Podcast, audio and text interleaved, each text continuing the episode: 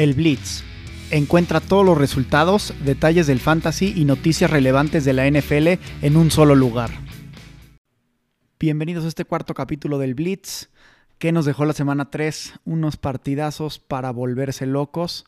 Muchísimas gracias a todos ustedes por estarnos escuchando en esta nueva cuarta entrega y una disculpa porque está estamos subiendo el capítulo un día tarde de lo, después de lo normal. Tuve ahí unas cosillas, pero la idea es que salgan martes o miércoles a más tardar y puedan estar listos para todo lo que nos traiga la nueva semana, hablar de los picks, hablar del fantasy y meterle un poquito también del Survivor y de los resultados de la semana anterior.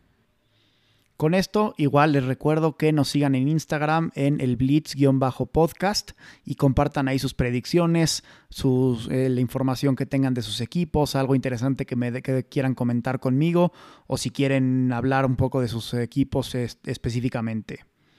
Sin más, hablemos y entremos a hablar de los, de los resultados de la semana 4, de la semana 3, perdón. Listo, adelante.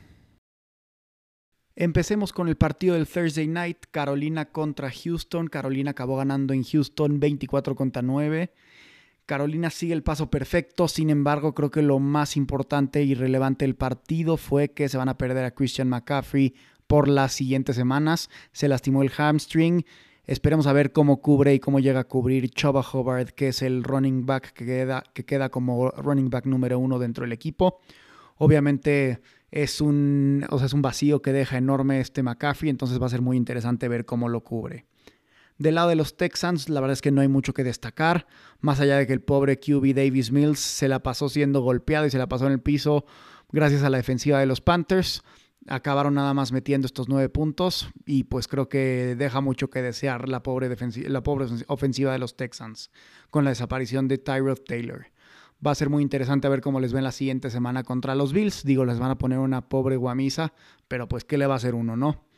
Pasemos ahora en el partido de Indianapolis contra Tennessee. Los Titans ganaron 25 a 16. Carson Wentz acabó jugando con todo y que tenía los dos tobillos esguinzados, pero pues a final de cuentas acabó siendo un poco para nada. Están con cero ganados y tres este, perdidos en esta temporada y están compartiendo el sótano con los Jaguars. De la de los Titans, destacable que este Ryan Tannehill está otra vez agarrando como ritmo y más que nada Derek Henry sigue aplastando y mandando gente a otra dimensión con sus Stiff Arms y bajando los hombros cuando empieza con todas estas corridas. En un partido de que no tenía ninguno, este, ningún equipo alguna victoria en la temporada, Atlanta acabó ganando contra los Giants 17-14. Atlanta se lleva su primer victoria gracias a un field goal de último segundo de Young Hoku. Eh, creo que algo muy preocupante para hablar de los Giants es la pérdida de Darius Slayton y de Sterling Shepard, que tienen lesiones de hamstring. Va a ser muy interesante ver si por fin Kenny Goladay empieza a producir algo con el equipo, ¿no? Fue uno de los signings más importantes de la, del offseason para el equipo y no ha producido lo como les gustaría o como esperarían de él. Empecemos con el primer partidazo de la semana. Este fueron los Chargers contra los Chiefs en Kansas City. Chiefs estaba, parecía estar un poco preocupado durante todo el partido. Estuvieron realizando muchísimos turnovers. Y a final de cuentas, cuando faltaban los dos minutos y estaban buscando el, y estaban buscando el field goal, pues acabaron haciendo, acabaron haciendo este turnover. Los Chargers siguen y siguen haciendo muchísimos penalties en la ofensiva. Otra vez se quedaron sin meter un touchdown por, por, los penalties. Pero a final de cuentas, Herbert se está convirtiendo en un franchise quarterback hecho y derecho. Creo que ni los Chargers ni nadie más esperaba tan buen performance de él. Algo destacable también fue la actuación de Mike Williams, que de cierta manera entre él y Keenan Allen se están convirtiendo en una, en una ofensiva súper peligrosa por aire para el equipo. Los Chiefs salen un poco preocupados porque están en último lugar de su conferencia. Tienen la desventaja de estar jugando contra los Broncos, contra los Raiders y contra los Chargers. Los primeros dos no han perdido ningún solo partido y los Chargers solo perdieron contra los Cowboys la semana anterior. Pasamos con Cincinnati y Pittsburgh. Cincinnati ganó 24 a 10. Big Ben, el pobre, está perdido y sin la línea ofensiva no han podido ni cubrirlo y tampoco están corriendo nada la pelota, entonces están perdiendo las ofensivas y tienen que recuperarse muy rápido. Eh, veamos cómo les va la siguiente semana contra los Packers. Va a ser muy difícil que les vaya bien, pero pues esperemos que puedan un poco recuperar el camino, sobre todo para todos mis followers, que yo sé que tengo algunos amigos que le van a los Steelers. Esperemos lo mejor para ellos. Del lado de los Bengals, este Joey Burrow y su ofensiva se recuperaron del partido que habían tenido contra los Bears. Una noticia también destacable es Jamar Chase, el wide receiver que fue primera selección del draft. Tuvo dos touchdowns esta semana. Lleva en total cuatro touchdowns en la temporada. Pasemos ahora a hablar del partido de mis Super Bears que en la semana pasada parecieron todo menos super. Perdieron 26 contra 6 contra Cleveland. No, la verdad no sé ni qué decir del partido, ¿no? Deberíamos de convertir a Mitch Trubisky en miembro honorario del Salón de la Fama si es que logró llevar una ofensiva de Matt Nagy a los playoffs. Fue el peor game plan que he visto para un, quarterback novato. no tomaron ventaja de toda la movilidad, lo rápido que corre, para estar buscando los pases y lo dejaron echarse puros drop back passes y ni siquiera tuvo tiempo de realizar estos pases, ¿no? La defensiva de los Browns muy destacadamente tuvo nueve sacks en el partido. Con estas actuaciones los Browns se están pintando como favoritos para llevarse la división eh, o para llegar a los playoffs, ¿no? Porque obviamente la división la tienen muy complicada con los Bengals y los Ravens que están empatados con dos victorias y una derrota también. De lado, ahora pasemos a hablar justo de los Ravens. Los Ravens ganaron 19 contra 17 contra Detroit. Mucha gente estuvo poniendo a los Ravens en su Survivor y se acabaron churreando, ¿no? Porque con un gol de campo de 66 yardas que pasa a ser el field goal más largo en la historia de la NFL, pasaron a ganarle a los Lions en el último segundo. Una cosa que estuvo ahí medio rara y estuvo circulando en redes es que debieron haber sido marcado, debió, haber sido marcado un delay of game en el partido en la última jugada y se hubieran quedado sin estar dentro de las 66 yardas para el field goal de Tucker, ¿no? Pero, ¿qué le va a hacer uno?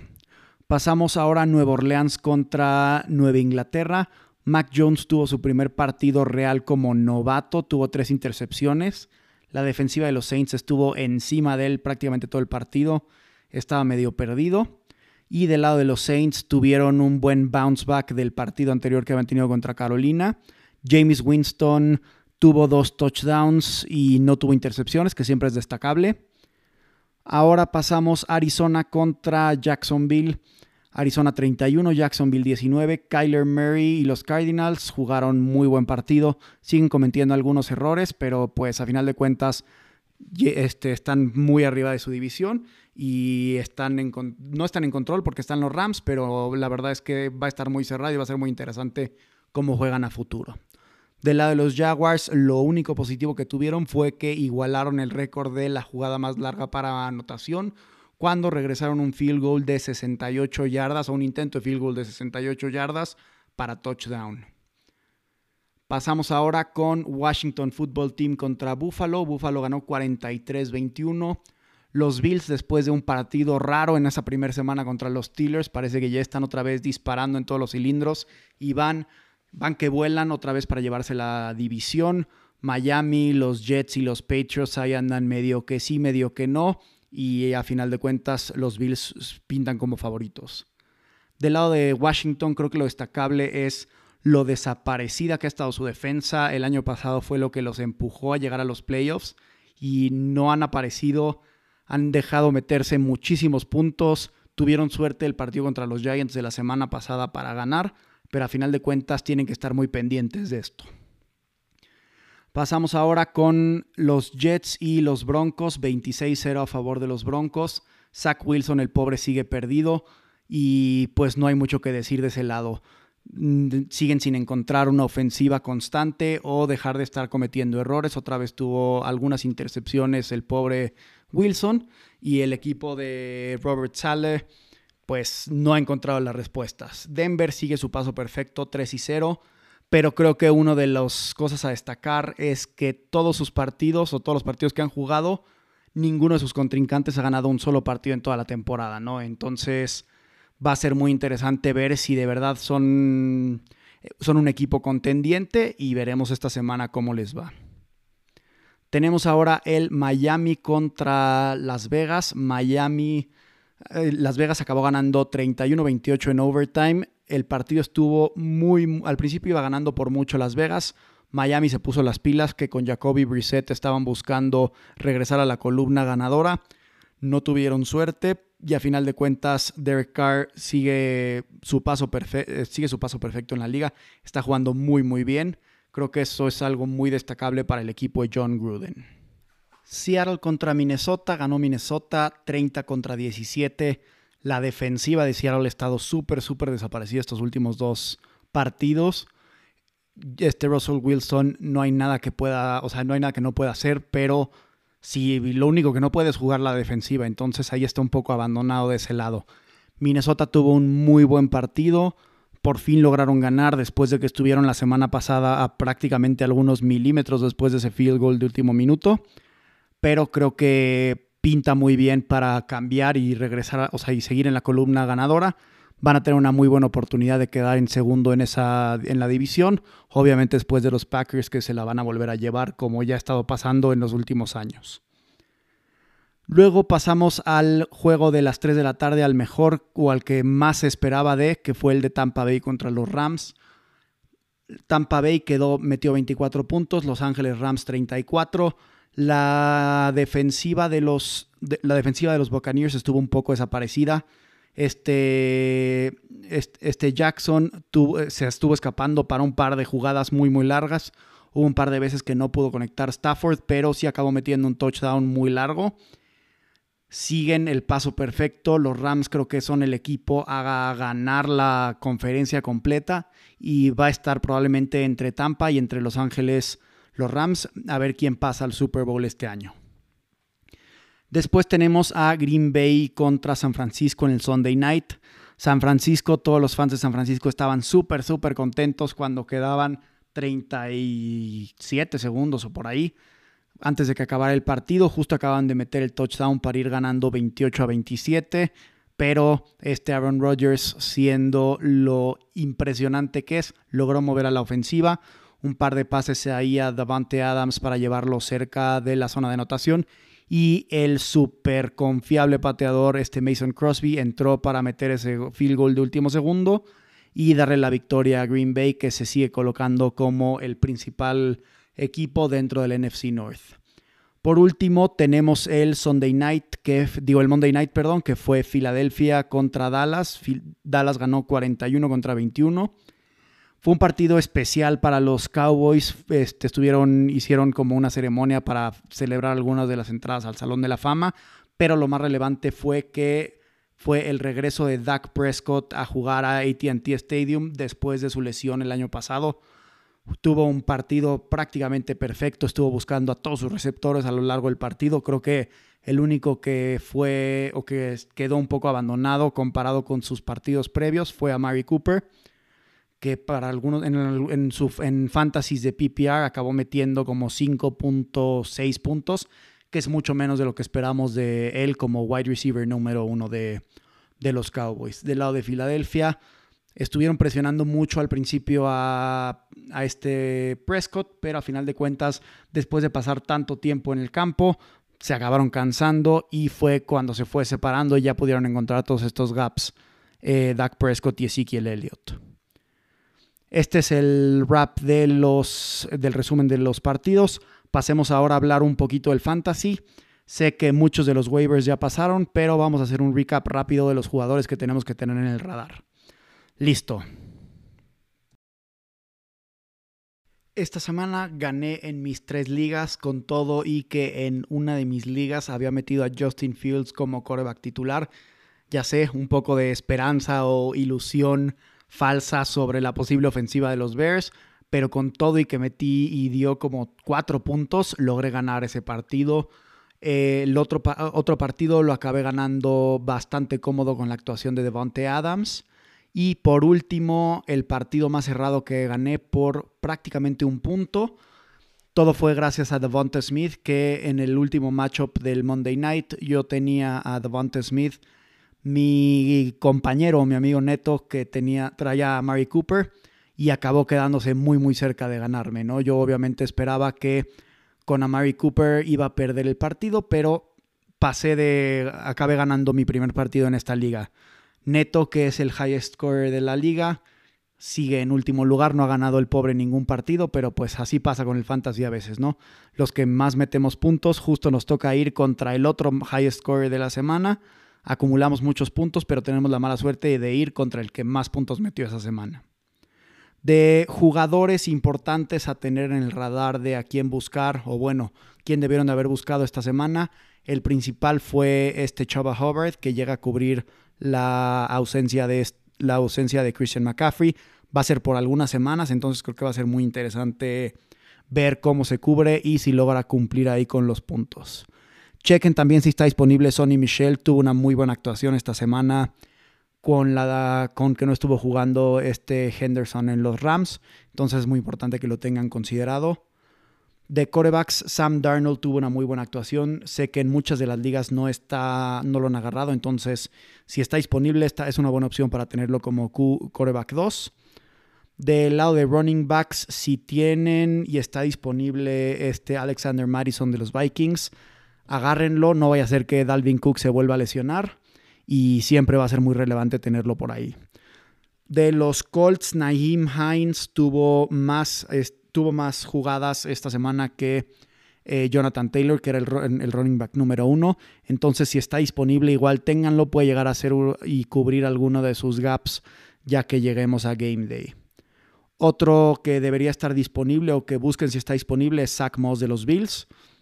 Zach Moss es en teoría el running back 2, pero ha estado jugando más que Devin Singletary, que es el running back número uno tuvo dos touchdowns, entonces si está disponible, búsquenlo. Del lado de los Raiders, busquen a Peyton Barber. Estuvo jugando muy bien esta semana, tuvo 111 yardas y un touchdown y tuvo tres recepciones para 31 yardas. Kenyan Drake, quien se supone que era el running back número uno cuando no está jugando Josh Jacobs, tuvo una actuación normal, entonces si está disponible creo que es una muy buena opción para tenerlo ahí en sus ligas. Del lado de los Bills eh, están Emmanuel Sanders y Cole Beasley como wide receivers. Los dos vieron muchísima acción, digo, acaban metiendo muchísimos puntos los, los Bills, entonces siempre son una opción a considerar si están disponibles en sus ligas. De los Giants, eh, Kadarius Tony queda como uno de los wide receivers principales junto con Kenny Golladay después de las lesiones de Sterling Shepard y Darius Slayton, entonces muy importante o deberíamos estar deberían estar pensando en agarrarlos. Si hay algún otro jugador que se me haya ido por aquí, avísenme, eh, pónganmelo en Instagram, arroba el blitz-podcast, y igual para que tengamos ahí presentes. Y por último, vamos a pasar con los picks de la semana. La semana pasada fue una muy, muy mal semana. Tuve nueve picks acertados. En total llevo acumulados nueve puntos, nueve partidos atinados. Pero definitivamente la semana 3 no fue la mejor. Fallé con los picks de los Chiefs, con los Steelers, que ya no les voy a dar una oportunidad. La verdad es que llevan dos semanas que no han ganado y ya me estoy cansando un poco. Obviamente también fallé con el de los Bears, pero pues ese siempre voy a estar poniéndole a los Bears un poco de fe ciega, llamémoslo así. Fallé también con el partido de los Patriots y fallé con el partido de los Seahawks y los 49ers. ¿Qué le va a hacer uno, no? ¿Qué nos espera entonces para la semana 4? Empezamos con el Thursday Night Bengals contra Jaguars. Los Bengals vienen jugando muy muy bien. De hecho, esta semana va a ser quien yo personalmente elija para mi Survivor. Creo que es una muy buena opción de asegurarnos de no meter a los equipos top, que sé que varias gente va a estar buscando meter, por ejemplo, a los Bills, pero es una muy buena opción tenerlos dentro del radar para el Survivor. Entonces voy Bengals. Titans contra Jets, voy a ir Titans. Obviamente los Jets no van a ganar su primer partido los Titans están agarrando muy buena velocidad y la ofensiva va a estar agarrando cada, cada vez más puntos, va a estar metiendo cada vez más puntos, sobre todo con Julio Jones que cada vez se acopla más a Ryan Tannehill. Chiefs contra Eagles, los Chiefs no van a perder tres partidos seguidos, no lo han hecho desde que Mahomes es coreback y los Eagles la verdad es que se vieron bastante, bastante mal la semana pasada contra los Cowboys, entonces voy con los Chiefs.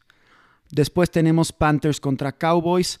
Panthers lleva invicto la temporada, sin embargo, Dak Prescott está jugando muy muy bien y la defensiva de los Cowboys parece ser que por fin está despertando comparada con años anteriores, entonces voy Cowboys. Después tenemos Giants contra Saints, voy, Saints. Después tenemos Browns contra Vikings, va a estar muy muy cerrado. El partido es en Minnesota y creo que por ese lado, por eso estoy yendo un poco y me estoy inclinando contra los Vikings. Eh, esperemos a ver cómo nos va. Después tenemos Lions contra Bears. Este, según NFL Pick'em, está bastante dividido cómo está escogiendo la gente, pero obviamente me voy a inclinar por los Super Bears. Esperemos que esta semana no me defrauden. Después tenemos Texans contra Bills. Buffalo contra el coreback novato Davis Mills va a arrasar nuevamente. El partido además es en Buffalo que siempre es muy muy interesante ver cómo están ahí de locos los fans de los Bills aventándose a la mesa, emocionados por su por ver a su equipo jugar. Creo que es algo que se me antoja muchísimo algún día llegar a Buffalo a ver a los Bills. Sería una de las mejores experiencias de estar tailgating. Tenemos después a los Dolphins contra los Colts. Los Dolphins han estado muy cerca en sus partidos. Bueno, estuvieron muy cerca en el partido pasado. La verdad es que contra los Bills, cero cerca, no lograron meter ni un punto pero va a estar bastante parejo el split, pero creo que van a ganar los Dolphins.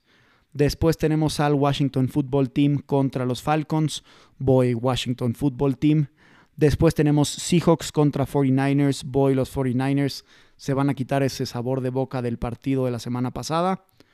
Los Cardinals contra los Rams. Voy los Rams. Eh, creo que son el equipo a vencer en la NFC. Entonces, sin, y vuelven a jugar en Los Ángeles, que se ha convertido en, en su lugar favorito y obviamente van a ganar.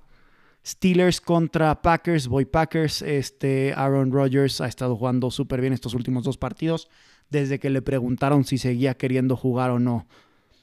Después tenemos a los Ravens contra los Broncos. Los Broncos que llevan paso perfecto. La verdad es que creo que esta semana se van a caer. Los Ravens vienen de dos victorias muy cerradas contra los Chiefs y contra los Lions y van a seguir ese buen paso dentro de la temporada. Luego tenemos el Sunday Night Tampa Bay contra los Patriots. Tom Brady regresa a jugar a su antiguo hogar y le va a dar un merecido a Bill Belichick y le va a decir, viste, no me debiste haber dejado ir o me debiste haber dado un poquito más de libertad, va a ganar Tampa Bay. Y por último el Monday Night que va a ser en Los Ángeles eh, son los Raiders contra los Chargers. Va a ser un partido muy, muy cerrado. No me animo a escoger a los Raiders. Creo que los Chargers han estado trabajando, deberían estar trabajando en recortar todos esos penalties, pero va a ser muy interesante. Avísenme qué opinen ustedes de estos picks. Y con esto se acaba el cuarto capítulo del Blitz. No se les olvide seguirme en el Blitz-podcast en Instagram y compartir ahí, compartir ahí conmigo lo que hayan pensado del capítulo. Muchísimas gracias por escucharnos y que tengan, un excelente, que tengan una excelente semana y que ganen sus equipos el domingo. Saludos a todos.